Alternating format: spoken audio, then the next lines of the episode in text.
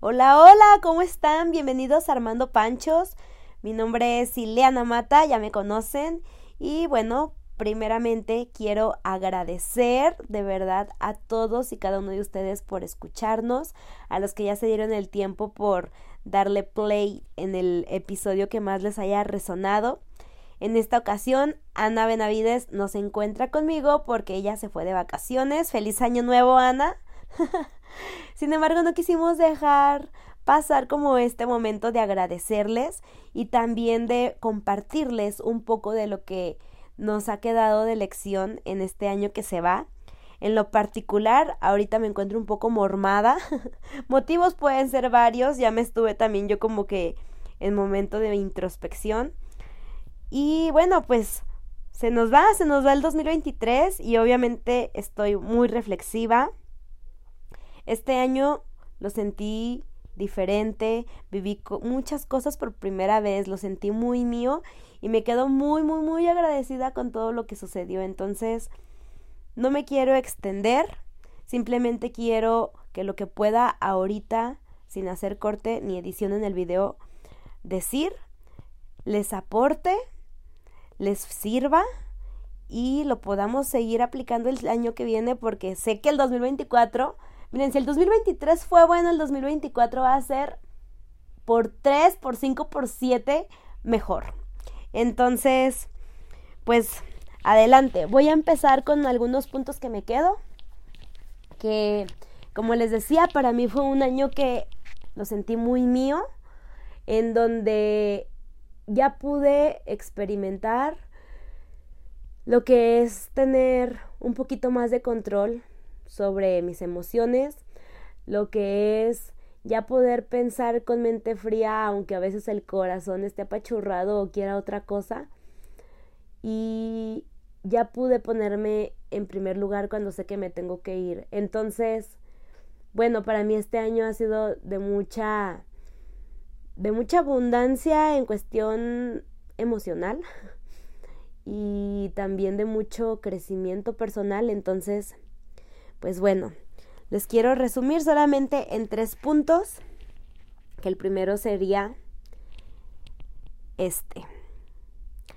Que no podemos vivir con miedo de perder algo o alguien, porque nada nos pertenece, porque todos somos libres y vivimos en nuestra libertad y hay que disfrutar únicamente de los momentos de mayor placer, de plenitud, de felicidad, porque están pasando ahí. O sea, no hay que dejarlos ir. Ese es el momento. Mientras estén sucediendo, agradezcanlo, abrácenlo y vivan el momento tal cual. O sea, no piensen que qué va a pasar después, no se queden con el miedo de y si mañana ya no lo tengo y por qué tengo esto. Lo estás viviendo y si llegó contigo es porque era para ti. Disfrútalo. De verdad que siento que a veces nos perdemos mucho y nos hacemos ideas de cosas que ni siquiera tenemos la certeza si van a suceder o no van a suceder. Hay que relajarnos muchísimo en esa parte porque la vida es así.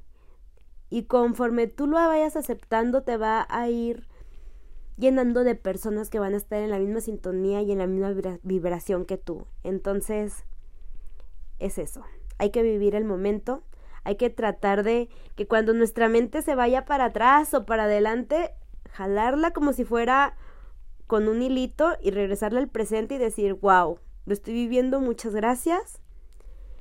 Si es una situación que nos ha disgustado, que nos ha entristecido, tomarla, sentirla, no hay que huir, hay que vivir, porque también procesar esas emociones, esos sentimientos nos van a dejar un aprendizaje. Número dos sería para mí, suelta el control. Suelta el control. De verdad, hay que trabajar en nuestras emociones, en nuestros pensamientos. Y creo que va muy de la mano con lo que acabo de mencionar con el punto uno. Hay que crear una realidad que nos haga sentir felices, que nos haga sentir plenos. No hay que predisponernos a situaciones que no sabemos si están pasando o no. Nuestra mente es muy poderosa. Lo que la gente hace, lo que la gente intenciona, oculta, eso no lo podemos controlar. Hay que soltarlo. Hay que soltarlo. Lo que sí podemos controlar es nuestras decisiones, nuestras acciones, nuestros hábitos, qué es lo que podemos cambiar en nosotros mismos, con qué nos sentimos felices para mantenerlo, mejorarlo, qué es lo que no nos está dando esta felicidad para soltarlo, para transmutarlo, para hacer mucho énfasis en esa parte, tocar fondo si es necesario, pero no quedarnos con la idea de que así es nuestra vida y así va a ser siempre. Acuérdense que siempre tenemos la opción de movernos. Número tres, y creo que es una de las más importantes para mí, escuchen su intuición. La intuición es algo que está, aunque no lo veamos, y créanme que existe. Y cuando no le hacemos caso, va a llegar el momento en el que, quieras o no, te va a sacar o de tu zona de confort, te va a sacar o de esa relación que te está lastimando, te va a alejar de amistades que no te están aportando, porque el simple hecho de que tú llegues y te sientes al lado de una persona, de un grupo de personas, en tu área de trabajo y sientas una incomodidad, sientas presión, sientas que no perteneces ahí, ¿qué más estás esperando? El, eh, el universo, la energía, todo te está diciendo, ahí no es, muévete. Porque la vida se tiene que sentir ligera. Porque no tenemos que cargar con tanto peso. Porque nada más estamos aquí de pasada, no sabemos por cuánto tiempo. Hay que hacer que valga la pena.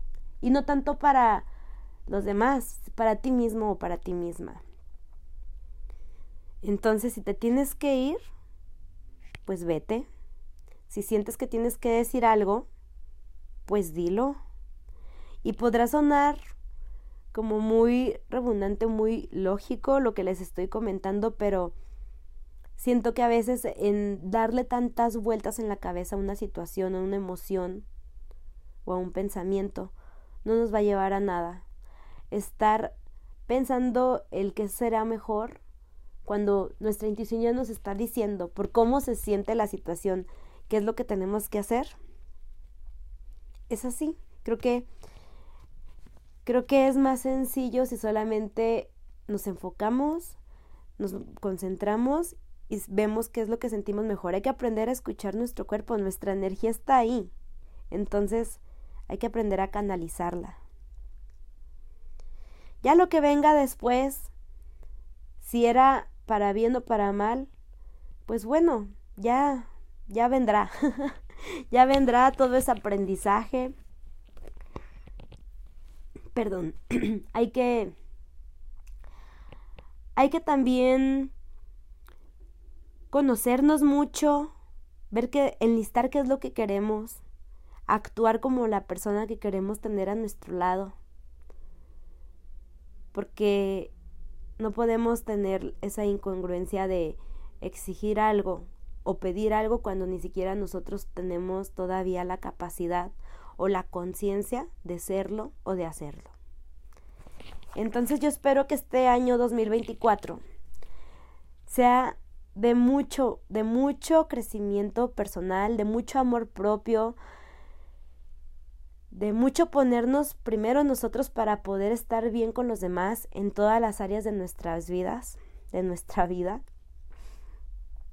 Y pues felicitarlos a cada uno de ustedes, felicitarme a mí, felicitar a Ana por atrevernos a, dar saltos, así hacer las cosas diferente, a tocar esos dolores que sabemos que no queremos guardar y arriesgarnos a liberarlos porque solamente así vamos a llegar a nuestro propósito de vida que no es el mismo para todos, pero creo que lo que sí podría ser igual es ser felices y sentirnos plenos y amados. Así que les deseamos un muy feliz año 2024. Aquí en 10 minutos pasamos nuevamente a agradecerles por escucharnos y pues estamos en el siguiente año con más capítulos, con más podcast y con toda la actitud. Les abrazamos fuerte, los queremos y feliz año nuevo.